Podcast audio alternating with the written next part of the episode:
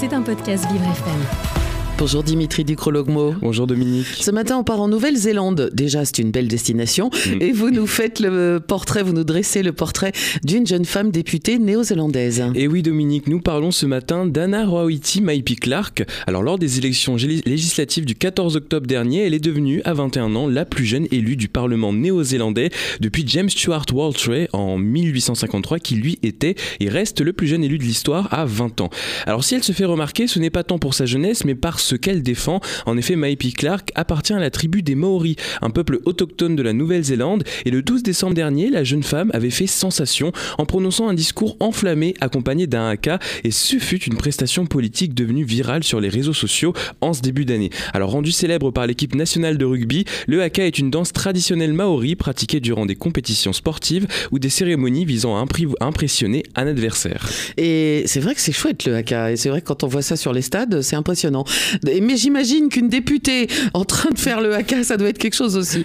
Dans ce discours, que nous dit la jeune députée, Dimitri? Dans son discours, l'élu a affirmé Ce gouvernement a attaqué mon monde de tous les côtés, notre santé, notre environnement, notre eau, notre terre, nos ressources naturelles, nos quartiers maoris, notre langue, nos enfants et mon droit ainsi que le vôtre d'être dans ce pays selon notre constitution. Elle a également ajouté Je suis à votre service à l'intérieur et à l'extérieur de ce Parlement. Je mourrai pour vous dans cette chambre et je vivrai pour vous à l'extérieur.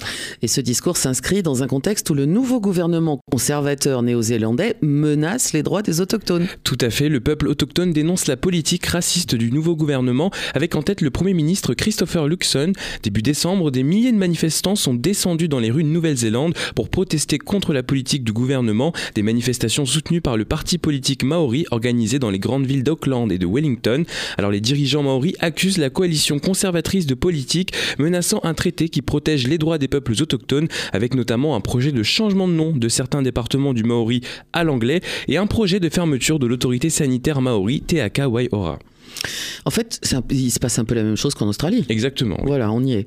Dimitri, pouvez-vous nous en dire plus sur le parcours pardon, de cette jeune parlementaire? Bien sûr. Alors, parallèlement, la jeune femme gère un jardin communautaire et elle est l'autrice d'un livre sur l'utilisation du calendrier maori pour la guérison physique et mentale. Par ailleurs, la politique a toujours été une affaire de famille. Son arrière, arrière, arrière, arrière grand-père, Wiremu Katene, était le premier ministre maori de la couronne en 1872 et sa tante Anna Tehemara était l'ambassadrice au Parlement en 1972 d'une pétition qui a permis de créer la semaine de la langue maori.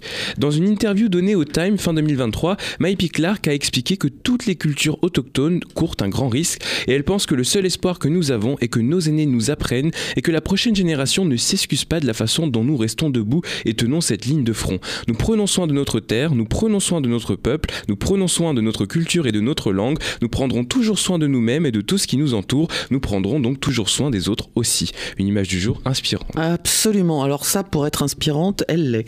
L'image du jour de Dimitri Ducrologmo est à retrouver tous les matins sur Vivre FM dans le 7-9. C'était un podcast Vivre FM. Si vous avez apprécié ce programme, n'hésitez pas à vous abonner.